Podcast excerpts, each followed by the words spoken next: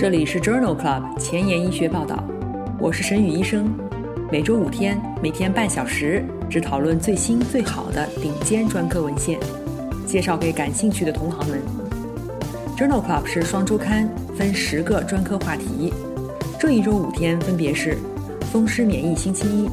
泌尿肾内星期二，血管感染星期三，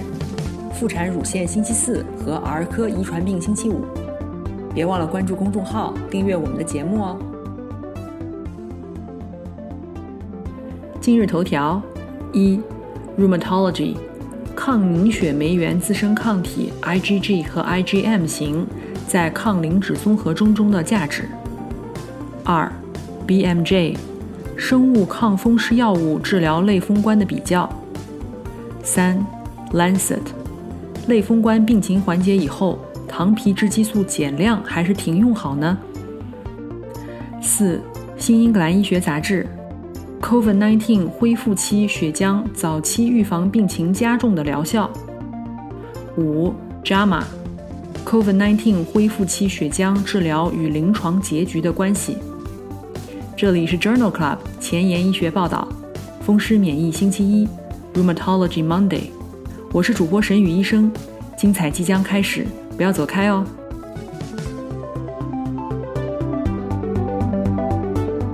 今天的临床实践，我们来聊一聊抗磷脂综合征。抗磷脂综合征 （APS） 是一种自身免疫性多系统疾病，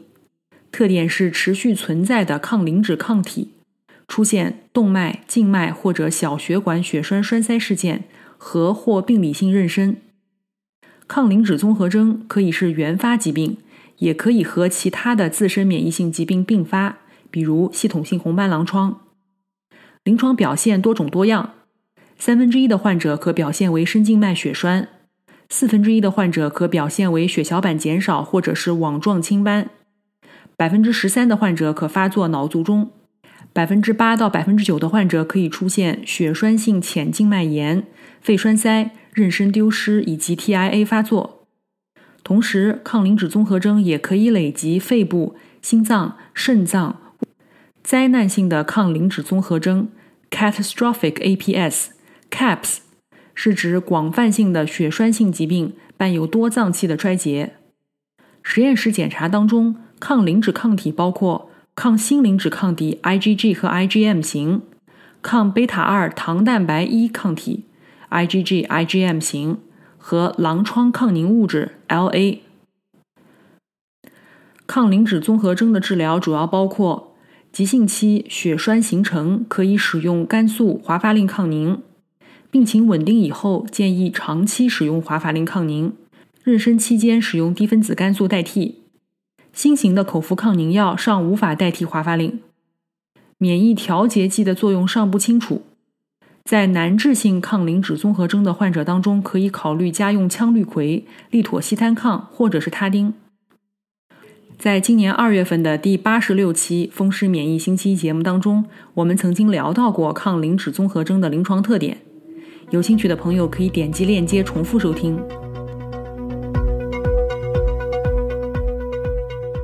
正如刚才提到的，华发令是抗磷脂综合征预防血栓的标准治疗方式。但是复发率仍然很高。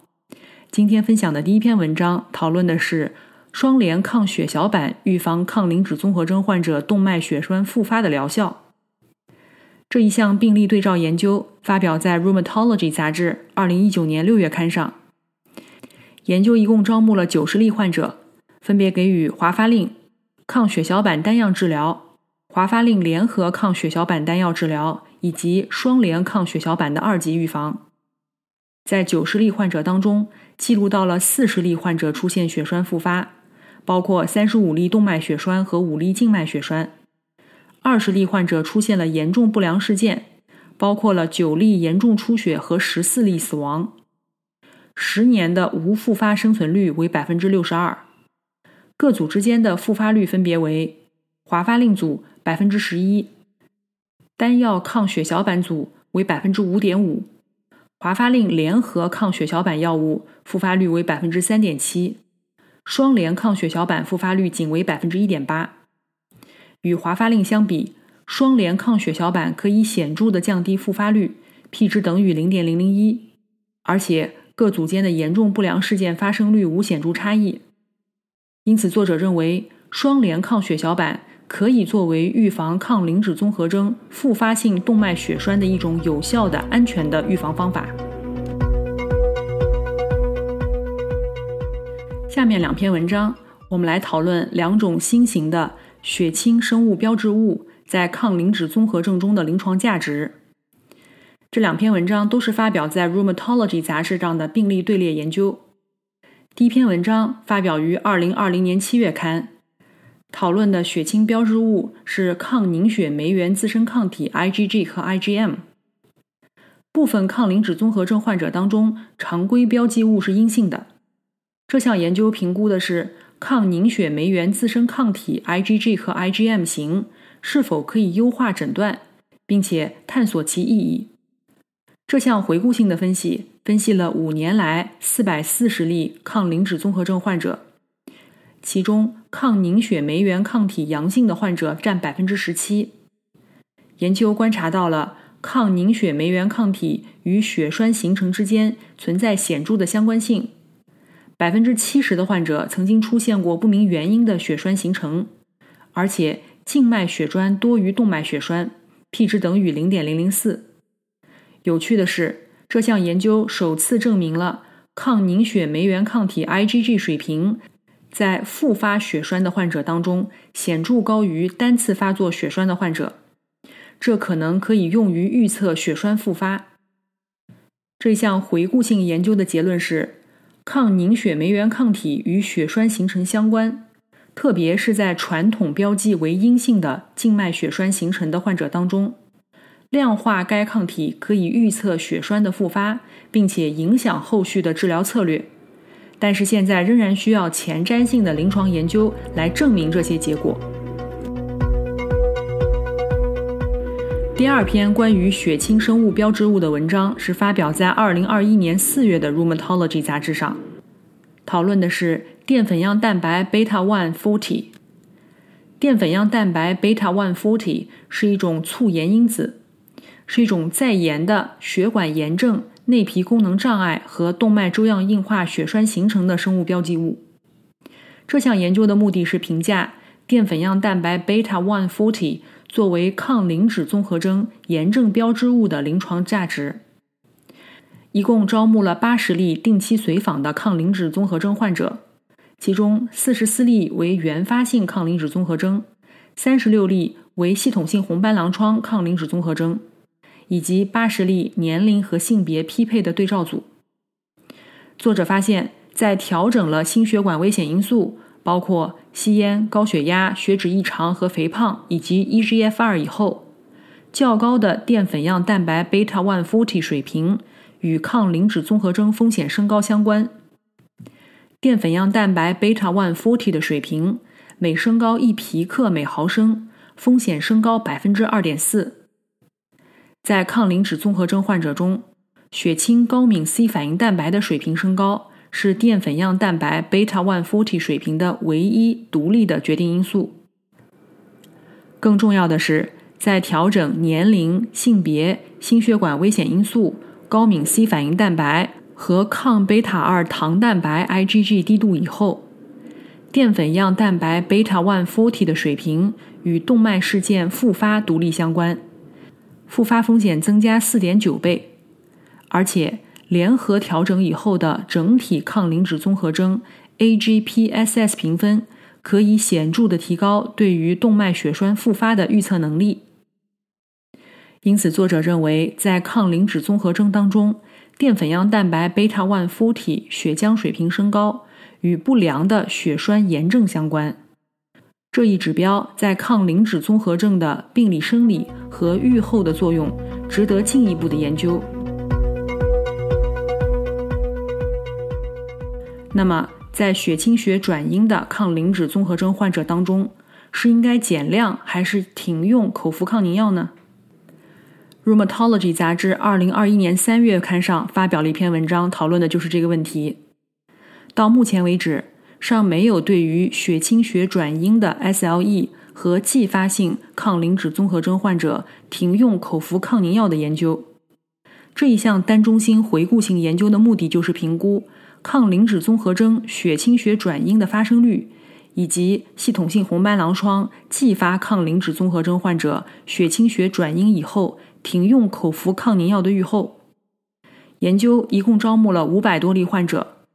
血清学转阴定义为狼疮抗凝物质、抗新磷脂抗体以及抗贝塔二糖蛋白一抗体。在两次或者两次以上的连续测试中为阴性，至少间隔十二周。在所有的患者当中，百分之十点七的系统性红斑狼疮继发磷脂抗体综合征的患者存在血管受累，百分之二十九的患者在随访当中血清学转阴。血清学转阴与以下的因素相关，包括免疫抑制治疗，则血清学转阴的几率增加五点二倍。在系统性红斑狼疮之前诊断抗磷脂综合征，血清学转阴的几率降低百分之九十二。三个血清学转阴均为阳性，则血清学转阴的几率降低百分之七十四。在血清学转阴随访四十五个月以后，五十五例患者中的十三例患者停用了口服抗凝药。停药的患者中，并没有观察到血栓复发的事件。因此，作者认为。对于抗磷脂综合征血清学持续阴性的 SLE 患者，可以安全的停用口服抗凝药。临床工作繁重琐碎，无暇追踪最新研究，但主任又天天催着写课题吗？那就订阅播客 Journal Club 前沿医学报道，每周五天，每天半小时，这里只聊最新最好的临床文献。想知道哪一天是你感兴趣的专科内容吗？一定要关注我们的公众号 Journal Club 前沿医学报道。今天临床实践的第二部分，我们来聊一聊类风关的药物治疗。类风关的治疗策略是在疾病早期使用改变病情的抗风湿药，来迅速持久的控制炎症，缓解或者降低疾病活动度。传统的抗风湿药物包括甲氨蝶呤、莱福米特、羟氯喹和柳氮磺胺吡啶。生物抗风湿药包括肿瘤坏死因子阿尔法抑制剂伊纳西普、英弗利西单抗、阿达木单抗、戈里木单抗和赛托珠单抗；白介素一受体拮抗剂阿那白质素；白介素六受体抑制剂托珠单抗；T 细胞共刺激阻滞剂阿巴西普，以及使 B 细胞耗竭的抗 CD 二十单抗利妥昔单抗。较新的药物包括 JAK 抑制剂乌帕替尼、托法替尼。节目曾经在第六期和第七十六期节目当中介绍过类风关的临床特点，在第五十六期、一百零六期和一百三十六期节目当中讨论过类风关相关的心脏并发症、肺部疾病以及相关感染风险。有兴趣的朋友可以点击链接重复收听。首先，我们先来聊一聊两篇关于传统抗风湿药物的文章。第一篇文章讨论的是羟氯喹联合阿奇霉素治疗类风关。这一项回顾性的队列研究发表在《Lancet Rheumatology》杂志2020年8月刊上。研究对于18岁以上的类风关患者起始治疗使用羟氯喹和柳氮磺胺吡啶的患者进行了比较，随访30天，然后。研究对于更广泛的类风关患者进行了病例系列研究，纳入了所有羟氯喹的使用者，包括了九十五万例羟氯喹使用者和三十一万例柳氮磺胺吡啶的使用者，三十二万例患者使用羟氯喹加阿奇霉素，还有三十五万例患者使用羟氯喹联合阿莫西林。在随访三十天以后。羟氯喹和柳氮磺胺吡啶严重不良事件发生率没有统计学差异，但是长期使用羟氯喹似乎与心血管死亡率增加有关，风险比为1.65，而且羟氯喹联合阿奇霉素三十天的心血管死亡风险升高2.1倍，胸痛或者心绞痛的风险升高15%，心力衰竭的风险升高22%。这项回顾性的队列研究认为，羟氯喹治疗在短期内似乎并没有增加类风关患者的风险，但是从长期看来，似乎可以升高心血管死亡的风险。联合阿奇霉素在短期内就会增加心力衰竭和死亡风险。第二篇文章讨论的是类风关缓解的患者，糖皮质激素是维持还是逐渐减量至停用呢？这一项 Samira 研究发表在《Lancet》柳叶刀杂志2020年7月刊上。这是一项双盲多中心平行对照研究，一共纳入了300多例患有类风关的患者。这些患者的病情持续低活动度，最近24周一直使用托珠氮抗和低剂量的糖皮质激素。将患者随机分配到糖皮质激素持续低剂量组和糖皮质激素逐渐减量至停药组。维持治疗组给予泼尼松五毫克 QD 持续二十四周，减量停药组泼尼松逐渐减量至十六周时停药。所有患者同时接受托珠单抗的治疗，其他的传统合成抗风湿药的治疗方案不变。研究随访到第二十四周时。持续低剂量组中，患者的疾病活动控制显著优于逐渐减量停药组，p 值小于零点零零零一。持续低剂量组当中，有百分之七十七的患者二十四周内无复发，且没有肾上腺功能不全。在减量停药组当中，这个数值为百分之五十六。因此，持续低剂量组复发风险降低百分之十七。因此，作者认为。在病情低活动度的患者中，持续的低剂量糖皮质激素治疗，疾病控制效果更好。下面分享的三篇文章讨论的是生物抗风湿药。第一篇文章是真实世界的研究，讨论的是血清阳性率对于生物抗风湿药疗效的影响。文章发表在二零二零年八月的《Rheumatology》杂志上。这篇研究比较了类风湿因子 RF 和抗瓜氨酸肽抗体 ACPA 阳性患者在真实情况下使用阿巴西普、利妥昔单抗、托珠单抗以及肿瘤坏死因子抑制剂治疗以后的疗效以及停药后影响。研究对于十六个观察性研究和两万七千例患者的数据进行了患者水平的汇总分析。这一项真实世界的头对头研究发现，在血清学阳性与阴性的患者当中，各种药物的有效性风险比分别为：肿瘤坏死因子抑制剂风险比1.01，托珠单抗风险比0.89，阿巴西普风险比0.80，利妥昔单抗风险比0.70。而且，血清学阳性和血清学阴性患者之间。缓解率和疾病低活动度的差异也遵循同样的模式。使用肿瘤坏死抑制剂无差异，使用托珠单抗差异较小，使用阿巴西普和利妥昔单抗的额外获益最多。这项真实世界的研究认为，血清学结果与肿瘤坏死因子抑制剂疗效无关，但是在血清学阳性的患者当中。使用利妥昔单抗和阿巴西普相对疗效最好。第二篇关于生物制剂的文章讨论的是托珠单抗治疗类风关患者基线水平和早期 C 反应蛋白对于后续临床结局的影响。这项对照研究发表在二零二零年八月的《风湿病学年鉴》上。类风关患者的 C 反应蛋白水平。通常和临床表现炎症水平一致，但是白介素六抑制剂能够抑制肝脏合成 C 反应蛋白，因此会不会比例的使 C 反应蛋白下降？这项研究的目的是评估治疗以前的 C 反应蛋白水平是否是一个有用的标志物，以指导白介素六抑制剂的优先治疗选择。这项研究主要比较了托珠单抗。利妥昔单抗和甲氨蝶呤使用前后疾病活动度指数和 C 反应蛋白的变化。在研究当中，托珠单抗组 C 反应蛋白水平在四周内平均下降了百分之七十四。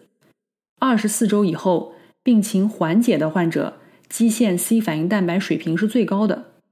而二十四周以后，病情活动度较高的患者，基线 C 反应蛋白水平最低。在利妥昔单抗和甲氨蝶呤组当中，这样的关联是相反的，也就是说，使用利妥昔单抗和甲氨蝶呤，基线的 C 反应蛋白水平越低，疗效更好。仔细分析托珠单抗二十四周达到缓解的患者，这些患者在第四周时，C 反应蛋白水平下降的幅度最大。如果没有出现早期的 C 反应蛋白反应，那么说明有无法达到临床治疗目标的风险。这项病例对照研究认为。基线的 C 反应蛋白水平似乎与托珠单抗治疗以后达到治疗靶点成正相关，但对于利妥昔单抗和甲氨蝶呤则是一个阴性的预测因子。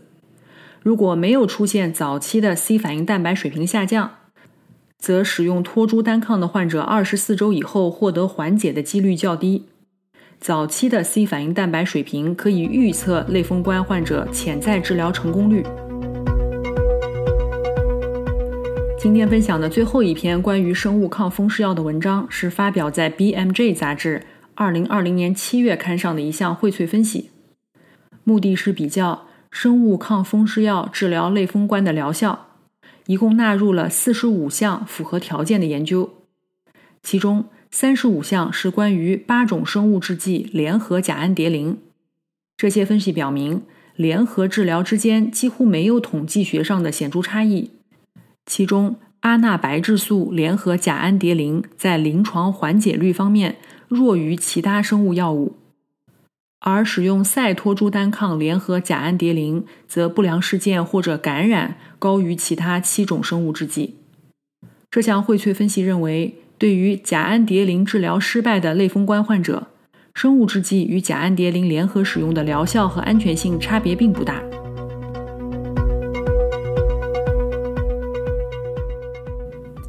今天的 COVID-19 板块，我们来聊一聊在 COVID-19 治疗当中使用恢复期血浆治疗的效果。关于这个话题，分别在《JAMA》和《新英格兰医学杂志》上近期发表了三篇文章。我们首先来看一下第一篇文章，这是发表在《新英格兰医学杂志》2021年2月刊上的 Plasma 研究。这项随机对照研究的目的是评价。恢复期血浆治疗成人重症 COVID-19 病例的疗效，一共招募了三百三十例重症病例，随机接受恢复期血浆治疗或者是安慰剂治疗。这些患者从症状出现到参与时间的中位时间为八天，静脉给予恢复期血浆的中位滴度为一比两千，随访三十天。恢复期血浆组和安慰剂组的临床结局没有显著差异。总死亡率为百分之十和百分之十一。恢复期血浆当中，SARS-CoV-2 总抗体低度在干预以后的两天呈升高趋势。不良事件和严重不良事件两组当中也十分相似。这项 Plasma 研究认为，在接受恢复期血浆治疗的患者和接受安慰剂治疗的患者之间，没有观察到显著的临床改善，或者是总死亡率的改善。第二篇文章是发表在《JAMA》二零二一年三月刊上的一篇荟萃分析，讨论的也是 COVID-19 患者恢复期血浆治疗与临床结局的关系。这一项荟萃分析一共纳入了来自四个同行评审的随机对照研究及一千例患者，以及其他来源的六篇随机对照研究当中的一万名患者。在四个同行评审的随机研究当中。恢复期血浆治疗全因死亡风险没有显著下降，证据的确定性较低。在所有十项随机对照研究当中，总的相对风险比为1.02，也没有统计学显著性。恢复期血浆治疗以后的住院时间、机械通气使用率没有显著改善，证据的确定性很低。临床改善、恶化和严重不良事件也没有统计学差异。这项发表在《JAMA》杂志上的荟萃分析认为，与安慰剂或标准护理相比，恢复期血浆治疗与全因死亡风险降低或者其他临床结局没有益处。总的来说，证据的确定性水平处于中低等。那么，最后我们再来看一看恢复期血浆预防 COVID-19 重症病例有用吗？这一项在2021年2月发表在《新英格兰医学杂志》上的随机双盲安慰剂对照实验，目的是评价在症状出现以后的72小时以内给予老年患者高低度的恢复期血浆，是否能够实现阻断早期 COVID-19 进展，预防病例进展为重症疾病。一共纳入了160例老年患者，在随访当中。两组分别记录到了十三例和二十五例患者病情加重。在这里，病情加重定义为呼吸频率大于三十次每分和或血氧饱和度降低至百分之九十三以下。在干预组当中，重症风险降低了百分之四十八，没有观察到可疑的不良事件。因此，作者认为给予 COVID-19 轻症感染的老年人早期高低度的。抗 SARS-CoV-2 病毒恢复期血浆可以显著的减少 COVID-19 的进展风险。今天的节目就聊到这里。因为热心听众的分享，我们的节目已经被越来越多的医务工作者所了解了。如果你真心喜欢我的节目，不用给我点赞，现在就去转发分享吧。明天是泌尿肾内星期二，精彩继续，不见不散哦。